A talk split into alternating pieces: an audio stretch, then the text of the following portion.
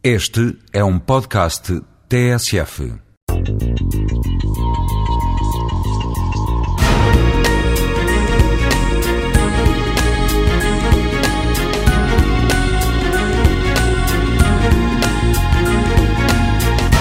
Nós, no caso do planeamento territorial, o nosso objetivo é encontrar um modelo de ocupação e organização da superfície terrestre que se revele mais adequado, ou seja, que garanta o melhor uso possível do espaço. Claro que a avaliação do que é o melhor uso possível depende do ponto de vista. Melhor uso possível para quem, melhor uso possível em função de quê, e aí as respostas podem ser muito variadas. Eu penso que o melhor uso possível tem que ser sempre avaliado do ponto de vista do bem-estar das populações. É para as pessoas e para a sua felicidade que serve o planeamento e o ordenamento do território. O ócio, ou tempo livre, se quisermos, é uma das dimensões existenciais, eh, uma das dimensões essenciais da existência humana.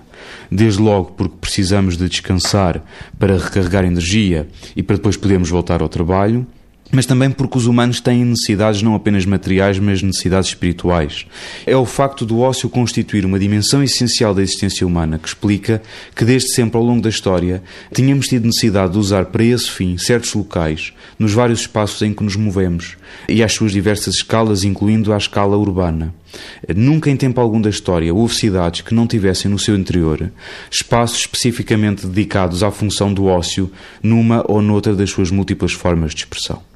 Aliás, a relação histórica da cidade com o ócio é tão profunda, tão intensa, é, é, tão durável, que um dos critérios clássicos da diferenciação das cidades face às outras formas menos sofisticadas de assentamentos humanos é precisamente a existência de espaços próprios dedicados a essa função. Eu penso que é muito importante chamar a atenção para esta relação histórica entre a cidade e o ócio, porque presinto que há hoje, por vezes, a tendência para se achar que a programação de espaços de lazer, e que a consideração dessa função no planeamento urbano dos nossos dias é um luxo. Quer dizer, primeiro programa-se a habitação, programam-se as infraestruturas, programam-se os equipamentos de saúde, sociais, escolares, e então depois pode no fim pensar-se no lazer para os espaços que sobram, e isto se sobrarem alguns espaços. É um erro enorme pensar desta maneira, e é um erro que representa até em certa medida um retrocesso civilizacional. O que a história do urbanismo mostra é que a cidade, a cidade verdadeiramente merecedora desse nome, sempre teve uma dimensão lúdica, e o bom urbanismo passa, portanto, também por saber prever a satisfação das necessidades humanas do ócio.